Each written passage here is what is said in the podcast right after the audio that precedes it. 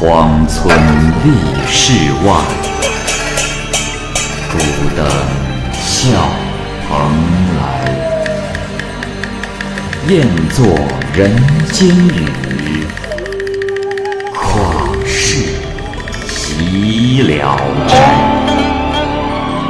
鬼怪胡银娥，休当孤望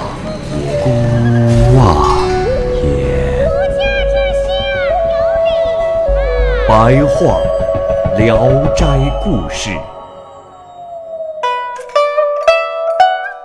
《聊斋故事》之局诈，蚂蚁播讲。某御史的一个仆人。某次闲在街边站着，有一个衣帽华美的人走近与他攀谈，聊了一会儿，就问他的主人的姓名、官阶门第。仆人把所有的情况都给这个人说了。这个人自我介绍说：“呃，兄台莫要客气，我姓王，是某主公家的贴身侍役，幸会幸会。”二人聊得越发投机，那人就问。兄台啊，这官场上风险很多，当大官的都要依附于皇亲国戚门下。呃，不知贵府的主人是依附在哪位贵戚之下呀？仆人说：“呃，这……哎呀，我倒没听我家主人说起过呀。”那姓王的便说：“哎呀，兄台呀，这……”可就是所说的因小失大呀！仆人连忙问：“啊，呃，请王兄赐教，呃，可以托付谁呢？”姓王的说：“呵 呵呃，这倒不难。我告诉你，我家主公对人和善，能庇护人。哎，我可悄悄告诉你，那前街的杨侍郎就是通过我觐见主公的。”如果不惜用千金作为见面礼，见到主公也不是什么难事。仆人听了这话很高兴，问姓王的住在哪儿。姓王的便用手指他家的门，说：“哎呀，兄台，咱们成天的住在一个巷子内，这还不知道吗？”啊！仆人回家后便将此事告诉了御史，御史听闻非常的高兴。备下酒宴，让仆人去邀请姓王的。姓王的欣然赴宴，宴席间详细的讲述了主公的性格及生活琐事，并且说：“哎呀，大人呐，若不是看在我这同乡邻里的情分上，大人就是给我一百两银子，我也不愿意为大人奔走啊。”御史十分的感激他。临别约好下一步的办法，那姓王的说：“大人莫急，请大人只管准备好礼物，我找个机会替您进言，很快便会有音讯了。”过了好几天，姓王的骑马前来，对御史说：“哎呀，我说大人呐，请赶快准备行装，这就随我走。”主公近来事情太多，求见的人一个接着一个，从早到晚没有间断。可巧今儿空闲，应赶紧去相见。这次如果耽误了，想再见就不知是何年何月喽。于是御史带上好金，跟上姓王的前去，曲曲折折的走了十多里，这才到了主公的府邸，下马静候。姓王的手拿着礼物先进去，过了好久，这才出来，高声喊道：“主公召见某某御史。”接着又有几个人依次传话，御史低着身子进去。只见高堂上坐着一位貌如仙女的女人，服装首饰光辉灿烂，两旁的侍女都穿着锦绣的服装排列成行。御史跪拜行礼，主公传旨让御史坐下，用金碗献上香茶。主公略微的说了几句劝勉的话，御史恭谦的就退下了。又从堂内传出主公赏赐的缎靴貂帽。御史回家后非常感谢姓王的，就带着名片去拜访道谢。可到了他家门口，发现院门关着，无人在内。御史以为他到主公的府中还没有回来，三天去了三次都没有见到人，于是就派人到主公的府邸去询问。只见大门紧闭，问了问邻里，邻里都说：“呃，你说什么？呃，这里从来没有住过什么主公啊。”呃呃，倒是前几日有几个人租住在此，如今已经走了三天了。这人回去禀告了实情，主仆二人十分的无奈。话说，某位副将军带着不少钱来到京城，想升到将军，却走投无门。这一天，一个身穿皮袍、骑着大马的人前来找他。自己介绍说：“啊，兄台有礼。我哥哥呢是皇上的贴身侍卫。”喝完茶，请求与副将军私下交流。对副将军说：“兄台，据小弟所知，眼下在某地将军一直空闲，兄台若不吝惜重金，为帝的可以嘱咐内兄在皇上面前美言几句。”此之便如囊中探物，令他人再有权势，也是夺不去的。这傅将军怀疑他说的不是实话。这个人又说：“哎呀，兄台，对此事你无需犹豫，我不过是想从内兄那儿抽几个小钱花花，在你这儿，我分文不取。”咱俩说好个数目，立下个文书作为凭证。待皇上召见以后，再把钱交来。如果不成，那钱还还你。谁又能把钱从你怀里抢来不成？啊！傅将军听他如此说，便高兴的应下了。第二天，此人前来找傅将军见其内兄。内兄说：“啊，你的事，弟弟已经悉数告诉我。我姓田。”你先在此等候，再看这位内兄家富丽堂皇，像王侯家一样。傅将军参见时，这姓田的内兄傲慢无礼。这时，弟弟拿着文书对傅将军说：“啊，兄台，刚才我和内兄商议，呃，大概非一万两银子不可，请兄台在文书上签字画押。”副将军听从了。姓田的说：“弟弟啊，人心叵测，怕他事后反悔啊。”弟弟笑着说：“ 哥哥疑虑太重了些。既然咱们能把官给他，难道还不能夺回来吗？况且，朝廷中的将相有愿意交钱来换取这个职位的人。”多的不得了，他也知道将军这个官衔前程远大，按理说这个价位，他是完全能接受。副将军也发誓一定守信，然后便回去了。弟弟送他出来，说：“兄台就此别过，小弟不再远送，三天就给你答复。”两天后到第三日傍晚。几个人呼喊着跑进了傅将军的住处，说：“大人，大人，皇上等着见您呢。”傅将军非常吃惊，赶快连跑带颠的上朝，见皇上端坐殿上，侍卫四立。傅将军跪拜完毕，皇上下令赐他坐下，殷切的慰问他，回头对左右的人说：“嗯，朕听说。”这位将军英武异常，今日一见，果真是将军之才呀！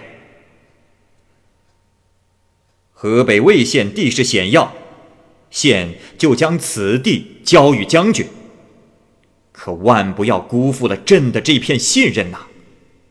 若此地守好，将来封侯万户，衣锦还乡。傅将军谢过皇上的恩典，便走了。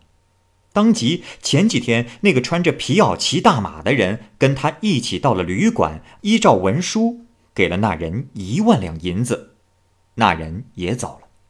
于是傅将军就高枕无忧地等待官印，每天一次向亲戚夸耀。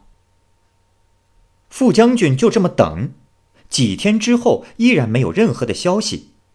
后来他打听到。原先许给他的将军空缺已经有人补上了，副将军大怒，气愤的到兵部大堂去质问，说：“岂有此理！我已经得到了皇帝的任命，为什么还将此官授予他人？”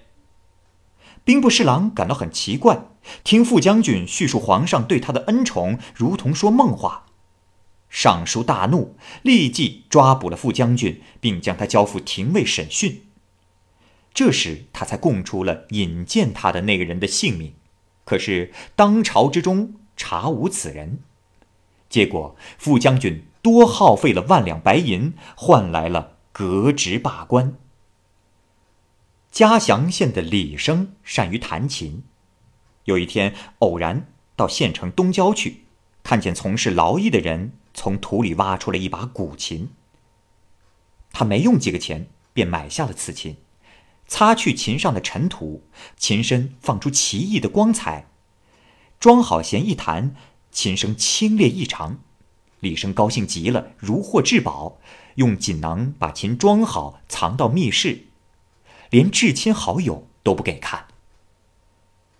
本市县城城市新上任，拿名片来拜访李生。李生素来少与人交往，因为他首先来拜谒的缘故，所以。也做了回访。过了几天，程氏又邀请李生到他家饮酒，多次邀请之后，李生才去。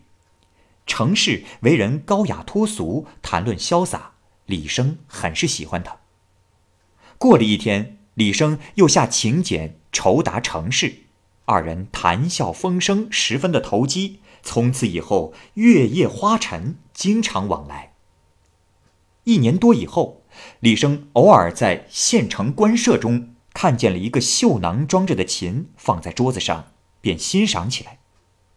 程氏问：“哦，兄台也精通琴技吗？”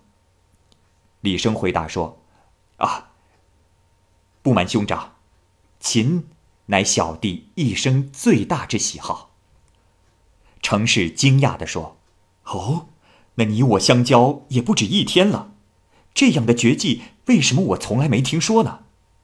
于是点望香火，请李生弹奏一曲。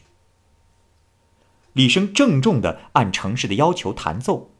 程氏说：“哈哈哈妙妙，真是高手啊！